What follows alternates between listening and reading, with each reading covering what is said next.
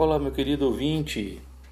Você já teve uma experiência única, particular e especial com o Senhor? Se não teve, eu quero aqui dizer que pode chegar este grande dia onde um momento especial com Deus marcará totalmente a sua vida. O capítulo 17 mostra três eventos únicos nos evangelhos.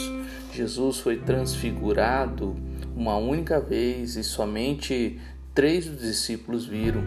Jesus expulsou vários demônios, mas esta foi a única vez que ensinou sobre necessidade de oração e jejum sobre certo tipo de casta. E Jesus pagou o imposto uma única vez e fez o milagre mais surpreendente de todos, pois já havia multiplicado peixes várias vezes, porém usar um único peixe que tinha uma moeda na boca, não há como negar seu poder. A complexidade desse milagre é impressionante pois primeiro alguém teve que perder uma moeda na água, depois o peixe teve que pegar aquela moeda e derretê-la em sua boca. Na sequência, mesmo levando uma moeda na boca, esse mesmo peixe teve que morder o anzol que Pedro jogou na água e teve de ser fisgado naquele momento.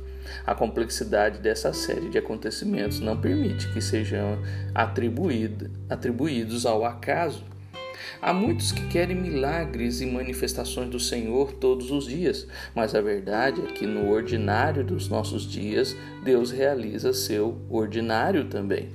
E em algum momento da história, o extraordinário acontece. Aquilo que é único, mas poderoso, marcará nossas vidas para sempre. Pedro se lembrou do dia da transfiguração quando escreveu a segunda carta no capítulo 1, versículos de 16 a 18. Mateus, como cobrador de impostos, é o único dos evangelistas que menciona o milagre da moeda na boca do peixe.